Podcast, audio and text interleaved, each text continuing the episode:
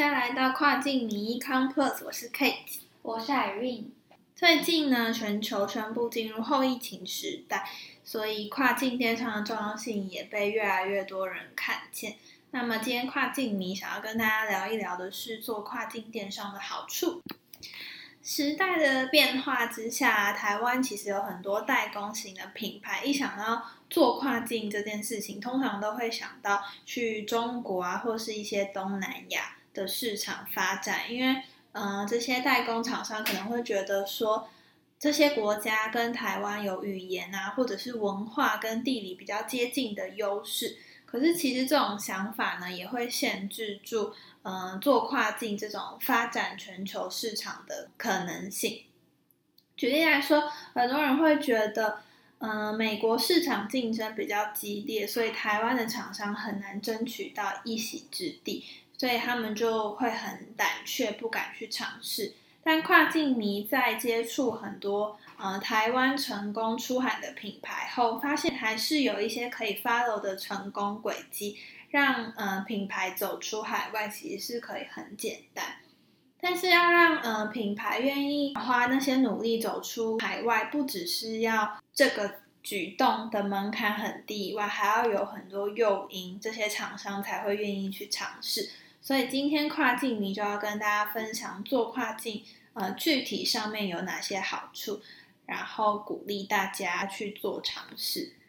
那第一个，呃，做跨境电商的好处是什么呢？这个就是跨境电商让这些代工厂商能够有一个，嗯，打造国际舞台的新机会。可能大家会觉得这听起来有点太老生常谈，但是这真的是很重要的一件事情。因为台湾有很多代工厂跟呃品牌的产品，其实是有很好的品质跟性能，但他们发展的空间就只能局限在台湾自己呃这个小小的本土市场，是非常可惜的一件事情。所以透过跨境电商呢，企业就能够把产品卖到嗯世界各国，不但能够建立国际的知名度，也能够让这些中小企业找到新的发展空间。除了国内的市场之外，更能够把饼做大。嗯，国际舞台好像真的蛮大的。那就是你有比较推荐做跨境电商的国家或是地区吗？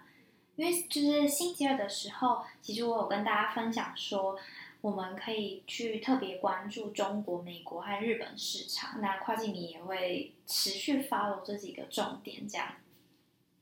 嗯，我觉得像我刚刚提到的美国就还蛮推荐的。虽然大家一开始一听到美国就会觉得说，哈，感觉就是美国那么远啊，进军美国市场就要花很多钱，而且就是那种物流的费用，感觉运费就会很贵，或者是可能大家英文没有很好，在语言啊跟文化上面都会有很大的差异。而且最重要的是，美国他们当地的电商其实竞争是非常非常激烈的，所以大家可能听到这里就是说啊，那还是放弃美国市场好了。但但是呢，重点其实是，如果你的商品是很有很有优势的。就是我们有说过，其实卖一个东西，你最重要的就是在你的选品。所以，假设你的商品是很有优势的话，那还是非常适合放在跨境电商的平台上面卖，而且是能够很有机会切入到消费力很强烈，而且跨境电商发展很成熟的美国市场。那我想问一下，就是因为最近看新闻，美国疫情好像还是蛮严重的，没有像台湾就是控制的这么好，感觉物流上有很多停摆的状态。那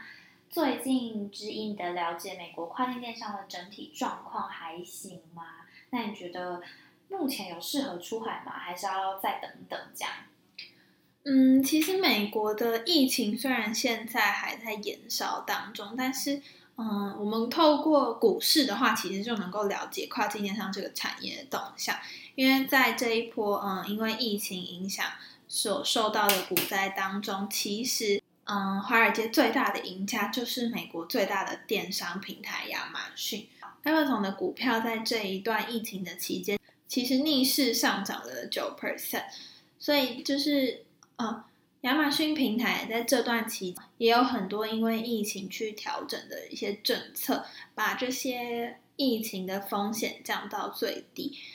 再加上目前他们控制的情况其实已经回温不少，不像疫情刚爆发的时候，亚马逊几乎把非民生必需用品的产品都断货啊，或者是禁止卖家把货运到仓库之类的。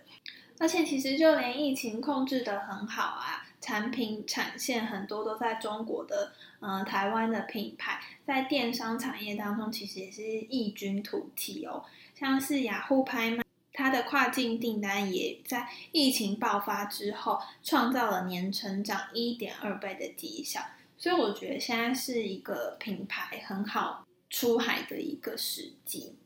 好，那接下来要跟大家分享做跨境的第二个好处，就是能够成为呃企业结构升级的新动力。好，这可能大家会觉得有点难理解，但其实意思就是说，做跨境的时候啊，你的产品、你的品牌要因为，嗯，做电商可能会有一些品牌的转型啊，或者是能够，嗯，有从 offline 转型成 online 的销售模式，又或者是 O to O 线上线下结合这样的转型，所以是连带着你的，嗯，整个上下游啊，或者是你在做一些产品设计，跟因为你要符合不同的。国家不同的市场，所以你整个企业的结构其实都会有够有升级的新机会。嗯，那我这边其实有一个例子想跟大家分享，就是有一个衣服代工厂，它制造的成衣品质非常的好，然后价格其实也蛮便宜，是蛮有竞争力的。但就是卖的再怎么好啊，一直在台湾这块就是小宝地卖，还是会卖到一个天花板。那为了扩张或为了升级，工厂当然就会思考说，如果我的制造成本可以固定下来的话，那用简单的方法，如果有办法的话，把产品卖到全世界当然最好啊。那我的饼也会扩大很多。但如果说要卖到海外，工厂如果有办法的话，一定不会想再透过就是品牌商啊，其他的中介商去。把自己的价格压低什么的，把利润压低。如果可以说工厂自己去直接面对到海外的消费者，一定可以有更好的议价能力，这样当然是最好的。所以就是工厂，如果我是工厂的话，我也会想要致力于转型，去改变企业的结构，然后让公司的架构可以变得更完整，才有办法去一条龙的包办生产链到外销端。就如果说我是衣服的代工厂的话，我有时候卖，如果我是有透过别人去卖到海外的话，其实就蛮可惜的，因为对方不会知道是哪一个工厂生产的，可是对方会认得那个品牌，所以我们当然会想要被记住，以后也会有一些品牌效益，有更好的溢价空间，甚至是更大的利润这样子。所以因应这样子的转变跟需求。就是身为这样子的代工厂，当然会想要去一改过去，像是除了刚刚提到的那些企业的结构之外，会想要改变以前谈生意都是在线下谈的模式，然后经营维运也都是线下。那做海外市场，为了降低一些固定的成本，当然会比较倾向于先加入线上的外销管道，让那这样子的过程，产业就不得不。踏入数位转型啊，还有升级的道路，这样，对，其实算是一个，如果我做跨境电商，就一定得去做一些转型升级，才能做得好。那，嗯，这个也是一个算是附加价值，就是做了就能让我得到这些好处，可是我又不得不做，是吗？怎么有点负面，对，然后怎么讲一讲就怪怪的。好，那这边跨境你要跟大家分享一个最后的好处，但也是最重要，也是所有嗯工厂呃，也是所有品牌最重要的呃最注重的一件事情，就是做跨境的利润很高。也是啊，就是没利润的话，我应该就不会做了。没错，因为在嗯做跨境的同同时呢，你会因为你各国的汇率啊，或者是你各国嗯。消费者他们的消费水平不同，都会有一些售价上面的差异。再加上你在做跨境电商的时候，你不需要有实体的人力，又或者是实体店租的一些成本，所以你只要控制好你的固定成本之后，你能够赚取的利润也会比较多。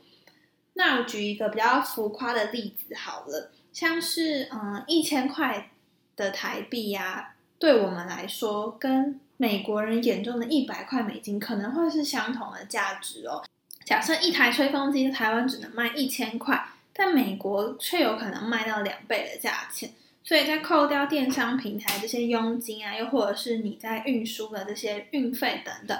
做跨境的利润其实是可以比本土还要高很多的。还是我们也来当跨境电商卖家好了，说不定三十五岁就可以成功一起退休。对，好啦，做跨境真的有很多好处。台湾目前呢有许多品牌啊，还有厂商。就是生产能力很好，然后呢，我们制造出了很多品质很好的东西，但是却被局限在本土市场，还蛮可惜的。就是做跨境啊，不但能够让品牌的能见度能更广阔，也能打造国际的品牌知名度。那最重要的还是，当然还是可以赚到更多的利润。那除了这嗯这么多好处以外啊，跨境你也想要简单的跟大家分享一下，嗯，做跨境可能要注意的一些事项，像是第一个就是各位想要做跨境的卖家，一定要非常清楚了解关于物流的选择，或者是你做跨境当地的关税政策，因为其实做跨境的话，大家应该最在意的就是第一个是物流，第二个是关税。因为消费者收到货品的时间快慢，其实第一个就是取决在你从台湾选择国际物流方面，你要选邮政系统，虽然便宜，但是速度慢，还是你要选择比较大型的厂商，像是 DHR 或者是嗯 UPS，速度他们会很快，可是他们的运费也会比较高。那这这都是卖家可以依照商品的属性或者是消费者的需求去做决定。再来的话就是。各国的关税方面也是非常重要的哦。如果你没有事先了解当地的政策，那每一个政府他们嗯执法的标准也会不同。好不容易你千辛万苦的把产品运出海后，一开始就立马被卡在海关那边，就算你物流的速度再快，你交货的时间也会延迟，反而造成消费者对品牌初期印象就会很不好。所以各嗯，想要做跨境的卖家，一定要记得随时 follow 各国的法规、税务还有消费模式。如果你是想要进驻到欧洲的话，你就要特别的嗯注意欧盟的的增值税政策。那如果你是想要前往呃美国市场的话，那你就是要多注意一些像是 FBA 的呃包裹注意事项。那第二个要注意的就是。嗯，跨境民这边非常建议，想要做跨境的卖家们可以先选择平台去试水温，因为其实你在经营跨境电商的初期，真的是需要一段时间去耕耕耘新的市场。那如果你想要在非常短的时间之内呢，让产品能够在嗯当地的市场受到消费者青睐的话，那我们很建议你可以先选择当地比较具有规模的线上平台，并挑选底下嗯。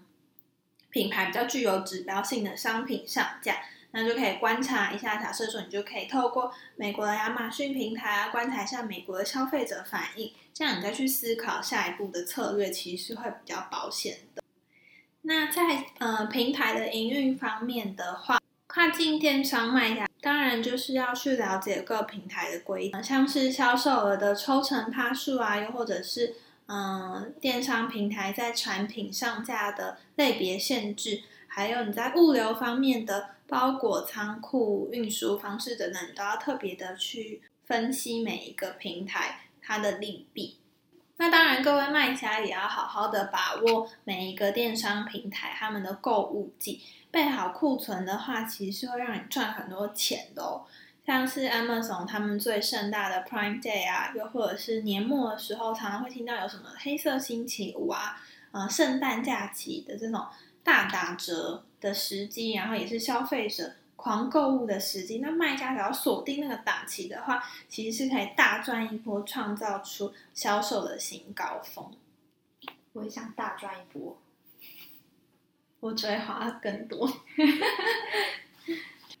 那在已经了解跨境电商游戏规则并具有充足的准备之下，即使卖家还是想要寻求一些比较专业的代营运啊，又或者是请教国际物流的协助，也会因为卖家已经有了基本的跨境概念之后，就能够去缩短规划策略跟布局的时间，同时也能够知道自己在呃哪些方面比较强，或者是哪些方面比较弱，需要别人的帮助，才不会乱花冤枉钱。嗯，其实我觉得台湾的品牌应该对电商的世界其实没有到很陌生，因为台湾也有很多在地的电商平台。然后对我们来说，平常其实也蛮常用什么虾皮啊、PC Home 购物的。所以，嗯，要走到就是要做跨境电商。其实没有到那么难，那主要的门槛是在于要走出台湾去到海外，然后就需要面对蛮多不同的法规啊、物流、金流，还有服务系统啊等等的。那在做跨境电商的时候，企业其实可以更注重多样化的境外的消费者的需求，就真的要去。真正的去了解当地消费者到底想要的是什么，去解决他们的痛点，然后去针对不同国家还有地区去研发设计你的产品，然后让他们看见你产品的价值，还有去设计他们所喜欢的品牌感，然后去优化你所有的资源，这样。嗯，好，那最后的话，我来为大家做个总结吧。跨境电子商务对企业来说，很大的拓宽了进入国际市场的路径，它大大的促进了多边资源的优化配置啊，还有一些企业之间的互利，其实就是能够让大家有一个双赢多赢的一条路。那跨境迷这边大胆的猜测，跨境电商一定会顺应时势，像社群媒体一样，变成现代消费者生活当中不可或缺的一部分。哦，这是跨境你的 case，大胆猜测，我不负任何的责任，官方不负责。好，那谢谢大家今天的收听，跨境你每周二跟每周五都会更新我们的节目。如果你喜欢我们节目的话，记得订阅我们，接收到最新的消息。也欢迎大家在底下留言跟我们聊聊天。我是 Kate。我是 Irene，那跨境迷下次更新的时间是六月二号星期二，我们下次见喽，拜拜。